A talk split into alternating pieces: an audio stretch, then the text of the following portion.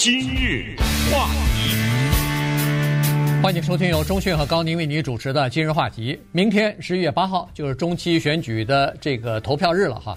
呃，这次的中期选举呢，看得出来这个选情呢还是呃相当的激烈的哈。呃，大家都认为说这是多年来呃比较重要的一次中期选举，它决定未来几年美国的这个方向啊，包括政治方向、经济方向走向啊什么的。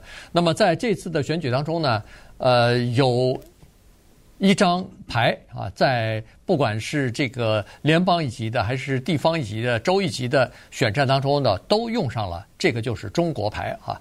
这个呃，中国的这个元素啊、因素啊，呃，它在选举当中呢，呃，变成了一个负面的一个呃联系了哈。也就是说，当一个候选人。他和中国有某些关系的时候，他和中国的背景有一些联系的时候呢，就会被他的政治对手所攻击啊，就给他打上，就是做上这样的一个联系。你看，他对中国不够，呃，就是不够严厉啊，不够强硬啊。他在这个方面，呃，以前曾经提过什么什么的这个口号，那么所以呢，以前说在竞选的时候叫抹黑对手。现在变成叫抹红对手了，只要对手跟中国有任何的关系，他都会被用来作为攻击他的一个对象。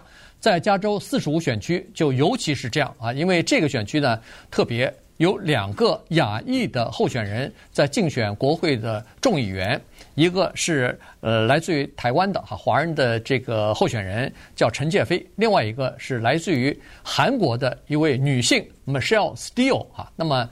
他们两个人呢，现在就在打这张牌了。哎，那个女的叫朴银珠啊，或者叫做朴银珠，看看你从哪里来的？对于这个姓的发音有点不太一样。呃，这个事儿特别值得我们关注。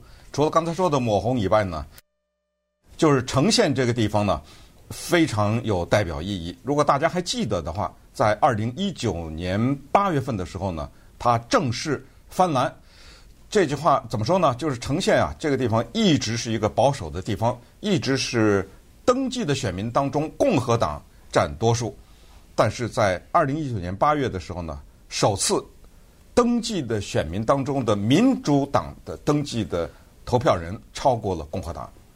所以我清楚记得，当时我们今日话题也讲过，当时也是很多的呃当地的媒体啊，呃大标题就是“橙县变蓝”，你知道吗？都是有这样的。那么这一次的选举呢，就更加的让我们关注橙县这个地方，因为它的县政府，咱们先先不说联邦这一层啊，它的县政府把持在共和党人手中长达四十年。可是这一次呢，我们注意到它的五名县政委员有三个在开放选举，其中这三个位子啊，有两个是两个民主党人在争，所以已经。可以这样说，就是三个位置之间呢，有两个民主党人拿下，不管谁赢都是民主党。还有就是那第三个位置在争，这个是一个值得讲的。再一个呢，就是刚才我们说的陈介飞和朴银珠这个事情。陈介飞四十四岁，是一个民主党人，他是第二代的华人，就是他爸妈来自于台湾，但是他自己呢是属于那种我们叫做 ABC 啊，就是他的中文其实还挺不错的。呃，但是他的中文呢不是他的母语了，已经啊，他的第一语言是英文。而六十七岁的朴银珠呢，他是第一代移民，所以他讲的是带口音的英文。为什么我强调口音呢？就是因为他的口音这件事儿也曾经被拿出来过做文章。那他也是猛烈的抨击啊，就是那些人，你们说我讲英语有口音，你们是居心叵在啊。所以这就是现在呢，我们今天要重点强调的是罕见的两个亚裔。在这儿进行最后的冲刺。我们之前也跟大家介绍过，这一次四百三十五名的国会众议员全部都要选举，而民主党面临着失去多数席位的这么一个险境。可是，如果朴英珠败下来的话，如果陈介飞拿下，那就多了一个呀，对不对？就下去了一个共和党，上去了一个民主党。那么，咱们先抛开党派不分，我们先说一说这个抹红这件事情，为什么陈介菲？被沾上了红，然后朴银珠是打的什么竞选策略，而陈介飞又是如何反击的？嗯，这里头呃，这个朴银珠啊，他在做竞选广告的时候呢，就把陈介飞因为他是个华人，呃，他是个当然是来自台湾的啊，不是来自中国大陆的。但是呢，对很多的选民来说，可能他分不清楚。于是呢，他就认为这个华人显然就和中国政府是有关系的，是和那个红是沾边的。再加上呢，在十多年前吧，陈介飞当时是。呃，哈森的好像是还是洛杉矶学区啊，我忘记了哈，反正是一个学区的教委。那么他这也是个民选的官员，所以呢，他在当时的时候呢，是站在华人的立场呢，要推动在洛杉矶的这个就是他所在的这个学区的中文教育。于是那个时候呢，他就推荐过叫做孔子学院。但是后来我们都知道，在二零是去年还是前年的时候。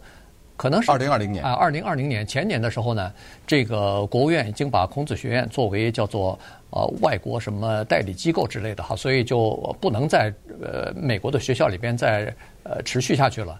但是陈介飞这个项目呢，其实早几年就已经结束了。他看到情况呃不是特别那个的时候，就是在国内，在美国的国内有人反对，然后呃提起这个可能是呃中国方面在美国的宣传之类的时候呢，他这个中文的项目呢就停止下来了，就没有再继续了。但是这个就给了这个朴英珠一个攻击他的把柄或者是理由，于是对方就抓着他。猛打哈，在这方面，他做的那个视频的呃宣传广告和这个呃就是张贴的那种大的标语的那种广告，上面都是把陈建飞就描绘成是一个呃叫做共产主义的代言人，恨不得就是这样的一个身份了。对，你要想把他嗯负面的来进行宣传的话呢，首先你得确定什么东西是负面的，所以刚才。一开始高宁说的这种啊，有一些词汇在美国的政治话语当中呢，它带有负面的含义。比如说，我现在说一个字，Putin，普京或者普廷，我什么都没说吧，嗯，就说了一个人的名字，但是它的含义是正面的，是负面的呢？对不对？大家不言而喻了吧？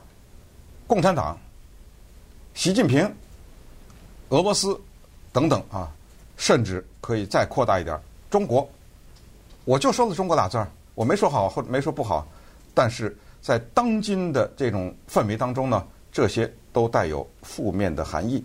所以这种时候呢，朴银珠的团队啊，就想出了一个绝妙的 竞选政策。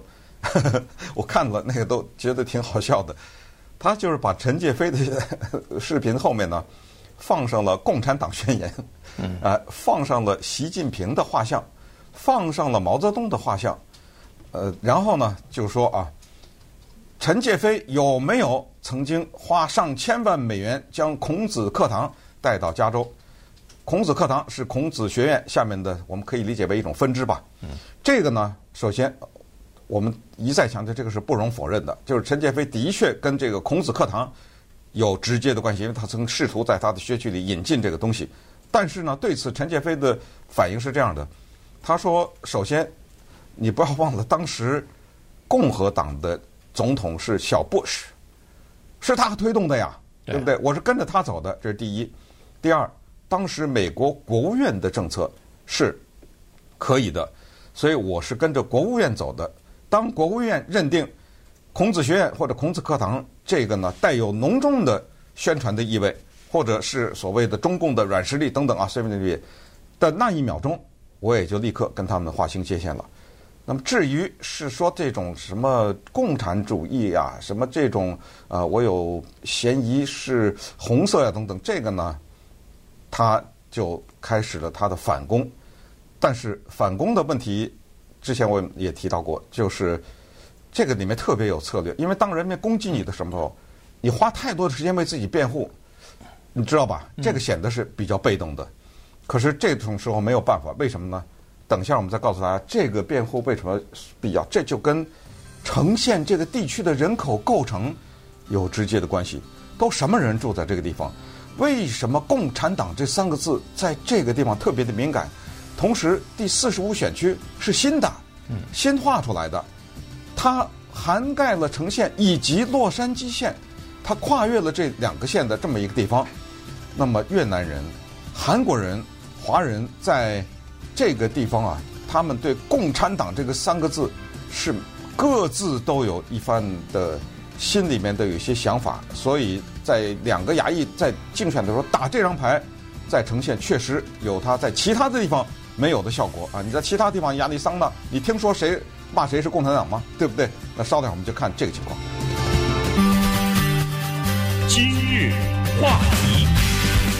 欢迎继续收听由中讯和高宁为您主持的今日话题。这段时间跟大家讲的呢是中期选举啊，这个抹红这件事情呢，在各级的竞选当中呢，其实都有哈。只要你跟呃中国稍微沾上点关系的话，可能就会变成对方呃攻击你的这么一个呃主要的一个目标了哈。呃，刚才说过了，陈介飞来自于台湾啊，他祖父祖母呢是从大陆。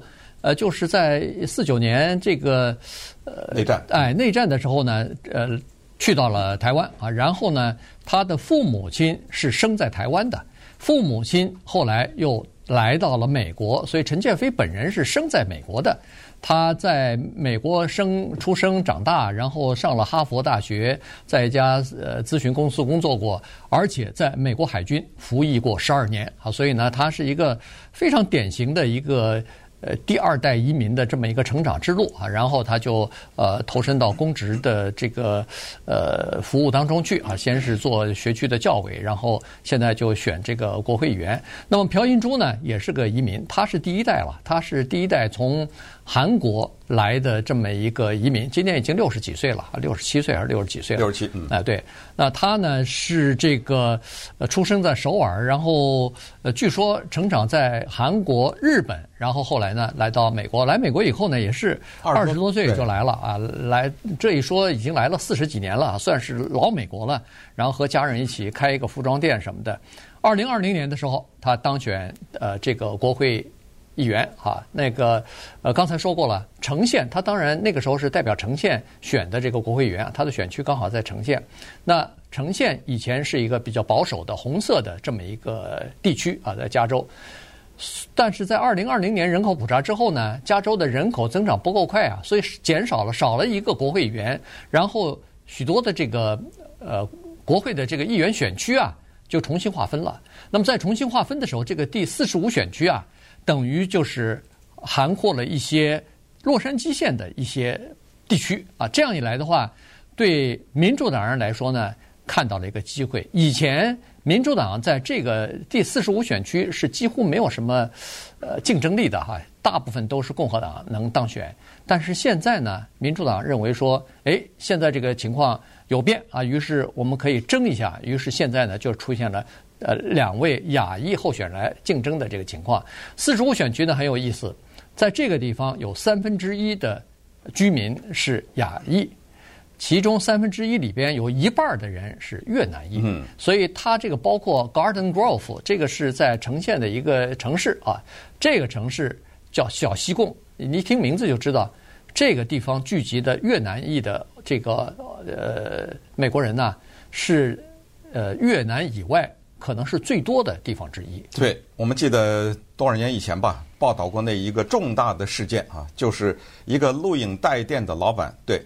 就是那个还有录影带的那个年代，嗯，对，他就是在他的出租录影带的店的墙上挂了一个胡志明的像，简直把那个呈现啊小西贡闹得个天翻地覆啊！嗯，对，从美国的那些退役的老兵啊，坐着轮椅的呀，在那举着旗子的抗议啊，知道吧？因为在这个地方的越南人仇共的人是远远多于亲共的人，因为他们是逃出来的呀，对，呃，他们是难民呐，是打仗。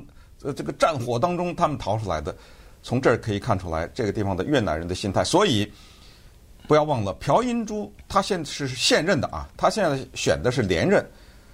当时他怎么当上的？他打得到了大量的越南人的支持啊。当时他打的什么呢？你看哈，他在美国的那个众议院里面呢，他是一个叫中国委员会的成员呐，知道吧？这个委员会里，他是坚决的认为中共对。世界和平构成威胁，他坚决的支持就是新推出的这种台湾法案，坚决要保护台湾，并且在北京举行冬奥会的时候，他是坚决反对。他致电国际奥委会说得改地方啊，这地方不能举办冬奥会，这个地方有很糟糕的人权记录等等。所以他的态度啊和他的投票记录是非常清楚的。反观啊，陈建飞，陈建飞现在既然被所谓的抹红呢，他得站出来说几句话了，对不对？他也说，他说有没有搞错啊？他说我们是家里啊是逃出大陆来的，干嘛逃啊？那不就是国共嘛，对不对？那是共打国呀。那么我们是国，所以我们就逃出来，逃到台湾。我在伊拉克啊当兵的时候，当时呃十二年兵，他不是十二年都在伊拉克啊，他在美国那个海军服役十二年。你知道他是什么？舰队吗？第七舰队，嗯，他是第七舰队的一个成员。他说：“我坚决捍卫在台湾海峡这个地方的这个通航的这种权利。”我看到他一个电视广告，我觉得也是可以看出来他是多么的想漂白自己，或者是说想跟这个事情划清关系。他说：“我毕生的愿望，作为美国士兵，对不对？就两个，第一是反恐，第二是反共。”呃，他说：“我要是当选了以后，我马上进入到。”众议院的叫做外交委员会去，我要马上进去，然后我要强烈的对中国进行制裁。首先，他就说到了新疆这个问题啊，这个是什么？呃，在人权方面啊，中国的一个不良的记录，所以我要在这个地方。同时，我要坚决的捍卫台湾，因为这不是一直有一个说法说要打台湾嘛，对不对？所以他说我坚决的捍卫，因为作为第七舰队的，所以他现在呢，这个态度已经亮在这儿了。那么接下来就是那老百姓，呃，信谁呢？嗯、对不对？对，老百姓呢分两种，老一代的五十岁以上的，呃，这个呃移民呢，尤其是亚裔的移民哈，在在呈现来说，主要就是越南的移民了啊。他们认为说这个是呃叫做只要是他跟那个中国有点关系的话。那就坚决啊不选他啊，这个是这么一回事儿，因为他们太反共的态度太坚决了。但是第二代的，就是比他们年轻一代的三十来岁的这些移民呢，就有另外的考虑了哈。他们认为说，呃，对意识形态，对什么共产党啊，对这个呃中国，他们他们说对是一个担心，但是呢，呃，我们更关心的是。呃，和我们生活这这这个息息相关的东西，什么经济啊、就业啊、通货膨胀啊、呃，安全的问题呀、啊，呃，反这个反对种族歧视啊，呃，反对对亚裔的仇恨犯罪啊等等啊，他们更关心的是这些事情，所以他们是这么个情况。但是大家都担心的是另外一件事情，就是现在这个叫做误导的消息和假的新闻是层出不穷啊，所以他们并不没没有办法来分辨。这两个人当中，到底谁说的是真话，谁说的是有编造，谁说的是里边有很多的这个水分的成分，他没法辨别哈。所以呢，尤其啊，我觉得哈是这样，就是如果是在一个某些社交平台上面啊，呃，推特什么的那种乱象丛生的地方呢，有的时候可能还多多少少人们还质疑这个是真假。但是当朴英珠，顺便说一下，陈介飞的名字叫 Jay Chan，因为你要看选票的话是没有陈介飞这三个字的，对，哎，是 Jay Chan。而朴英珠在选票上也不叫朴英珠啊，她叫 Michelle Steele。所以，当人们在电视上看到的是恨不得是某种官方的宣传，就是朴英珠的广告嘛，他的竞选广告是在电视上可以公开放的。然后他把陈介飞跟共产党宣言啊、习近平、毛泽东什么这放在一起的时候，坦率讲，有些人可能会失去一点判断力啊，他可能会觉得、嗯、哇，这小子是共产党，你知道，对不对？嗯、在这种。这个叫做视觉的冲击是呃不容忽视的。对，但是华裔呢，有很多人是反对这样的哈，就是说两个亚裔之间利用这个东西来分裂啊，造成了更多的分裂，其实最终是对亚裔不利的，因为包括越南人在一起哈，包括越南人，呃，中国人和这个就是从大陆来的和台湾来的就更不用说了，在美国人眼里头，在外国人眼里头，他根本分不出来你到底是哪儿的人。所以实际上，如果要是把所有的我们的这种亚裔面孔都和，比如说中国共产党啊什么挂在一起的话，那不就等于？呃，百多年前那个当时的这个排华法案时候的人嘛，只要是眯眯眼，更像是麦卡锡，我觉得啊，对麦卡锡的这种，哎，就是反正是只要是你是这个皮肤，你是这个长相的人，他不管三七二十一，你以后在这个就业方面，在呃拿到政府的合约方面，在这个租房，在出租房，你你所说吧，所有的这一切可能都会受到影响。他可能嘴上不说歧视你，但实际上心里头他是。有这么一个这个标标准的，有这么一个耳称的。对，但是呢，我是想说，更从另外一个角度看这个事儿呢，呃，坦率的讲啊，呃，未必是太坏的事情的原因是，终于有一天我们看到的是争夺一个选区的两个都是亚裔。想想二十年以前、三十年有可能吗？对不对？所以现在呢，就是亚裔，我我只是从一个最肤浅的一个现象来看呢，就都出来了，知道吧？呃，甭管是亚裔的具体的是韩呐，是越呀，是日啊，是什么的哈。或者是华裔，就是大家都哗哗，我们在越在那个选票上看到越来越多的这种亚裔的名字。你打开那个选票，你看一看，对，呃，包括那个法官呐、啊，包括一些市长啊、主主计长啊、财务长啊，哗哗哗的都是一些亚裔的名字。咱们先不说陈介飞大战朴银珠这个之间什么抹红抹黑这个事儿，先不说，只是说在这么个选区里面，这俩人都是亚裔，这个至少说明了美国政治版图和它的。整体的这种呃政治，它的嗯图画啊，就是它发生的一种变化。呃，这种变化呢，至少反映了美国它不得不承认，尽管你很讨厌多元这两个字，很多保守的啊，你不得不承认呢，啊，多元的时代似乎已经到来。